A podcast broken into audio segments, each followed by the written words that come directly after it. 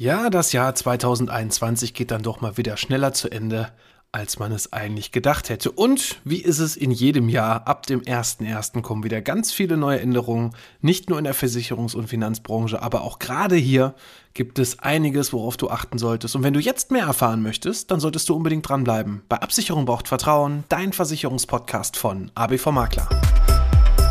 Absicherung braucht Vertrauen. Dein Versicherungspodcast von ABV Makler. Hallo und herzlich willkommen bei Absicherung braucht Vertrauen, dein Versicherungspodcast von ABV Makler. Ich bin der Alex, Versicherungsmakler aus Kamp-Lindfort vom wunderschönen Niederrhein und ich freue mich, dass du heute bei meiner 89. Folge dabei bist.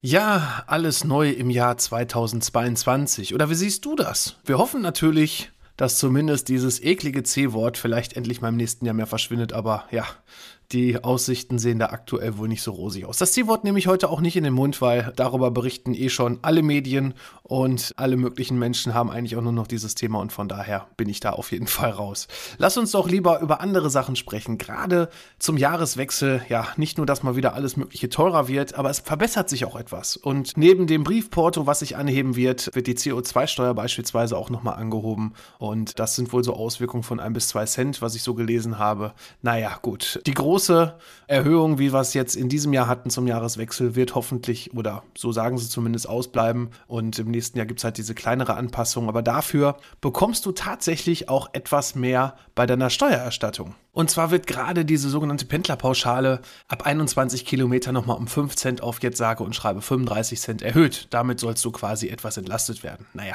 schauen wir mal, welche Sachen da noch so alles bei Benzin und Diesel noch so dazukommen in der nächsten Zeit, gerade was das Thema CO2-Steuer angeht. Aber das soll eigentlich gar nicht heute so das Thema sein, denn wir sind ja hier in einem Versicherungspodcast und von daher möchte ich dir natürlich hier lieber die Änderung aus meiner Welt erzählen, nämlich das, was in der Versicherungswelt passiert. Und da fangen wir einfach mal an mit der Krankenversicherung. Die gesetzliche Krankenversicherung, da gibt es eine ganz spannende Änderung. Und zwar wird es zum einen ab dem 1. Januar das sogenannte elektronische Rezept geben. Das heißt also, du bekommst dann einen QR-Code für Smartphone oder ausgedruckt und kannst dann entsprechend hier deine Medikamente zum Beispiel in der Apotheke abholen oder das Rezept, wenn du irgendwelche Hilfsmittel brauchst, entsprechend digital dann an deinen Partner einfach übergeben. Dann haben wir zumindest etwas weniger Papierkram und das Ganze wird dann auch für uns passieren, nämlich für uns Arbeitgeber, denn da gibt es endlich, endlich, endlich die Regelung, dass es eine sogenannte auch E-Krankschreibung geben wird. Das bedeutet also, dass ab dem 1. Januar elektronische Arbeitsunfähigkeitsbescheinigungen auch ausgestellt werden und direkt an die Krankenkassen verschickt werden. Das ist auf jeden Fall schon mal eine mega Erleichterung. Da frage ich mich auch schon seit Ewigkeiten, warum das nicht schon viel eher passiert ist. Gerade in Zeiten von E-Mail und Digitalisierung ist das das wirklich lange überfällig. Aber auch die Arbeitsunfähigkeitsbescheinigung für den Arbeitgeber soll direkt elektronisch übertragen werden. Das heißt also dieses lästige, ja, mal gucken, wen ich heute so finde, weil ich bin ja eigentlich krank und dann schicke ich mal meinen Partner oder vielleicht habe ich noch irgendwie meine Eltern oder sonst wen, der dann irgendwann heute oder morgen im Laufe des Tages dann meine Krankschreibung bei dir, lieber Arbeitgeber, einwirft. Nee, das wird dann endlich so sein, dass es dann per E-Mail verschickt werden kann. Und ich bin da auf jeden Fall sehr froh drüber, dass wir da diesen Papierwust, der da jedes Jahr entsteht, dann auch etwas einschränken. Und das Schöne ist natürlich auch dabei, gerade was das Thema Nachhaltigkeit angeht, denn da gibt es gerade bei uns in der Versicherungswelt für dich eine ganz, ganz spannende Änderung. Nämlich, es soll wohl ab dem 1.8. so kommen, dass auch wir Vermittler dich bei einer Geldanlage, beispielsweise auch in Form einer Rentenversicherung, hier entsprechend informieren sollen, was du noch so zusätzlich an Möglichkeiten hast, nämlich auch was das Thema Nachhaltigkeit angeht. Und jetzt kann ich mal wieder nur für uns sprechen oder auch für mich sprechen. Das Thema Nachhaltigkeit setze ich jetzt schon in der Beratung ein und frage nach, möchtest du lieber konventionelle ETFs, Fonds haben oder möchtest du vielleicht auch eher mal in einen ETF-Mix investieren, der wirklich genau darauf achtet, dass gewisse Kriterien von vornherein ausgeschlossen werden. Zum Beispiel, dass es keinen Waffenhandel gibt, nicht auf Atomkraft gesetzt wird, Kohleabbau beispielsweise, genauso wie Menschenrechte oder aber auch Korruption, Kinderarbeit, solche Geschichten sind dann wirklich hier in diesen Bereichen in ETFs oder auch in Fonds ausgeschlossen. Das heißt also, hier wird wirklich komplett auf das Thema Nachhaltigkeit gesetzt. Und ich denke, es ist auf jeden Fall ein guter Weg, hier sein Geld zu investieren, gerade wenn man hier auch entsprechend dann mal so ein bisschen auch schaut, wie wird es eigentlich in Zukunft aussehen. Und ich denke, das wird definitiv zukunftsträchtig sein, aber auch hier sei zu beachten. Nicht nur überall, wo Nachhaltigkeit draufsteht, muss es vernünftig sein. Das heißt also, natürlich Kriterien werden dann schon erfüllt, aber man sollte dann schon ganz genau darauf achten, wo denn dann auch genau rein investiert werden, weil nicht nur überall, wo Öko draufsteht, das kennt man zum Beispiel von den Fleischverpackungen, ist auch wirklich Öko drin. Naja gut,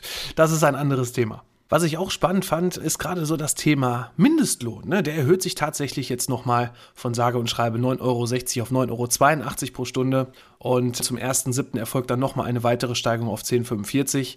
Ich bin mal gespannt, weil es sollte ja eigentlich auch noch auf 12 Euro sich das Ganze erhöhen, wann das entsprechend umgesetzt wird. Ich finde es gut und ich kann da auch, wie gesagt, als Arbeitgeber ganz klar auch für mein Unternehmen sprechen. Es geht von der Raumfliegerin los und da arbeitet bei mir wirklich keiner unter 12 Euro. Ne? Also von daher sind die 12 Euro für mich und auch meiner Meinung nach vollkommen gerechtfertigt, dass hier die Leute auch entsprechend etwas verdienen mit dem, was sie tun. Ne? Und von daher ist das auf jeden Fall eine vernünftige Lösung. Dann kommen wir mal weiter zum Thema Betriebsrenten. Also wenn du in der glücklichen Situation bist und es auch verstanden hast, was ich immer noch vorsichtig gesagt immer noch nicht verstehen kann, wie manche Menschen ja das Thema Altersvorsorge auch immer noch vor sich herschieben. In diesem Jahr war es wirklich der absolute Wahnsinn, gerade was das Thema Rechnungszinssenkung, das ziehen wir jetzt auch mal eben kurz vor, das Thema Rechnungszinssenkung ab 1.1. bewirkt, nämlich, dass du im Schnitt 10 bis 15 Prozent weniger an Garantien hast. Das heißt aber auch im Umkehrschluss, wenn es sogenannte Beitragsgarantien in deinen Verträgen gibt und du möchtest im nächsten Jahr neue Verträge abschließen, wird quasi mehr von deinem angezahlten Geld als Sicherheit zurückgehalten, um Garantien darzustellen.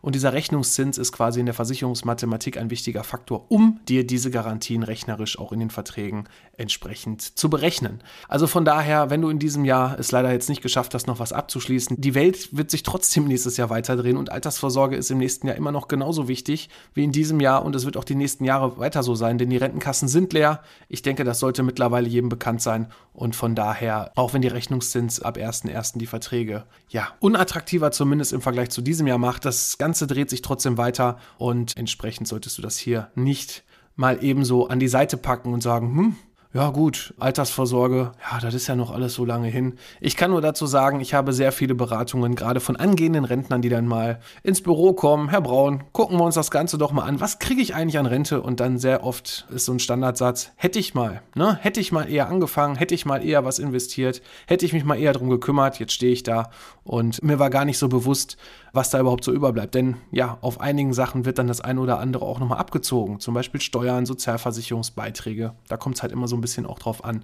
welche Versorgungsform du hier gewählt hast, ob es betriebliche Altersvorsorge, Riester, Rürup, private Altersvorsorge und so weiter ist. Und von daher solltest du dir rechtzeitig mal Gedanken machen um eine Rentenberatung. Wenn du jetzt feststellst, und ja, daran kann ich natürlich immer nur appellieren, dass du vielleicht dann doch nochmal einen Termin bei uns haben möchtest und hier eine Beratung haben möchtest, dann melde dich doch einfach bei uns. Du findest auf www www.abv-makler.de meinen Terminplaner. Und da kannst du sogar jetzt schon für nächstes Jahr deinen Wunschtermin eintragen und dann schauen wir, wie wir dir helfen können. Ja, beim Thema Betriebsrenten, sprich bei der betrieblichen Altersvorsorge, war es halt so, dass Verträge bis 2019 quasi bei einer sogenannten Arbeitnehmerfinanzierung, das heißt also, wenn du sagst, du möchtest gerne eine betriebliche Altersvorsorge abschließen, dann hast du erstmal das Recht dazu, auch wirklich einen Vertrag zu bekommen. Das muss dein Chef dir gewähren. Aber bis 2019 musste er dir noch keine Steuer- und Sozialversicherungsersparnis, die er nämlich auf seiner Seite hat, dir mit dazu packen.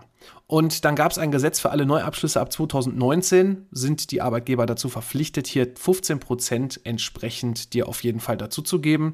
Ja, diese Pflicht, und da bin ich auch mal gespannt, was da so im nächsten Jahr passiert, denn diese Pflicht gilt jetzt auch für die Altverträge. Das heißt also, wenn du nur einen Altvertrag hast und der ist komplett von dir finanziert und dein Arbeitgeber ist bisher noch nicht auf die Idee gekommen, dich darüber zu informieren, ja, die soll es angeblich auch geben, dann kannst du das unverzüglich einfordern und dann sollte das auch unbedingt geändert werden. Und solltest du jetzt Arbeitgeber sein und weißt gar nicht genau, ob das auf dich auch zutrifft, ob das schon geändert wurde oder nicht, ja, dann kannst du genau den gleichen Weg wählen. Über meine Homepage, buch dir einen Termin bei mir und dann gucken wir uns deine Situation in deinem Betrieb an, wie du entsprechend mit der betrieblichen Altersvorsorge aufgestellt wirst. Denn ja, das ist immer noch, wir haben 2021 immer noch sehr, sehr, sehr beschämt für viele Unternehmen eigentlich nur, weil sie sich damit nicht beschäftigt haben und genau gar nicht wissen, auch dass sie dadurch entsprechende Vorteile haben, beziehungsweise auch welche gesetzlichen Verpflichtungen alleine schon da sind, um so eine Altersvorsorgeform für die Arbeitnehmer anzubieten. Denn da gibt es auch ganz viele rechtliche Fallstricke und von daher schieb das nicht auf die lange Bank, guck, dass du das vernünftig geregelt hast, denn auch hier, ja,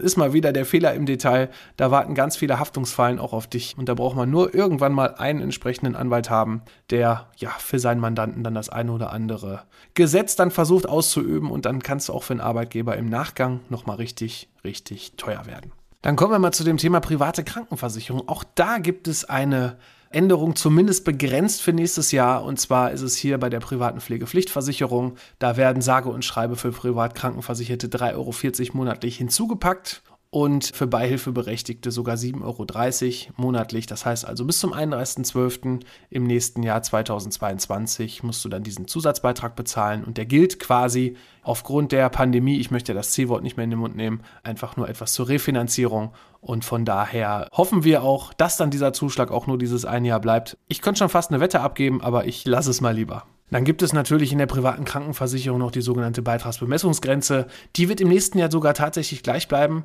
Das heißt also gerade für Angestellte, die über ein Bruttojahreseinkommen von 64.350 Euro im Jahr sind, haben halt die Möglichkeit, hier in die private Krankenversicherung zu wechseln. Und die Summe, wie gesagt, wird jetzt im nächsten Jahr mal nicht angehoben. Allerdings wird angehoben doch der zusätzliche Beitragszuschlag zur Pflegepflichtversicherung in der gesetzlichen Krankenversicherung.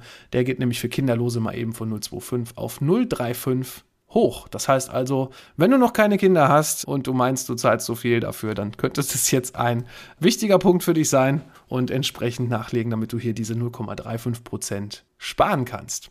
Wo allerdings dann auch die Beitragsbemessungsgrenze auf der einen Seite sich auswirkt, in der Krankenversicherung haben wir tatsächlich in diesem Jahr noch den einen Punkt, dass also auch bei der betrieblichen Altersvorsorge, da es noch eine kleine Änderung gibt, nicht ganz dramatisch, aber sie wird zum ersten Mal wirklich abgesenkt. Und zwar geht das Ganze dann von, aktuell ist der quasi dieser Höchstbeitrag, den man einzahlen kann, das sind die 4% vom Brutto, sodass diese 4% vom Brutto hier steuer- und sozialabgabenfrei sind. Und wenn du diesen Höchstbetrag bezahlst, 2 von 284, der wird ab dem 01.01. auf 2,82 abgesenkt.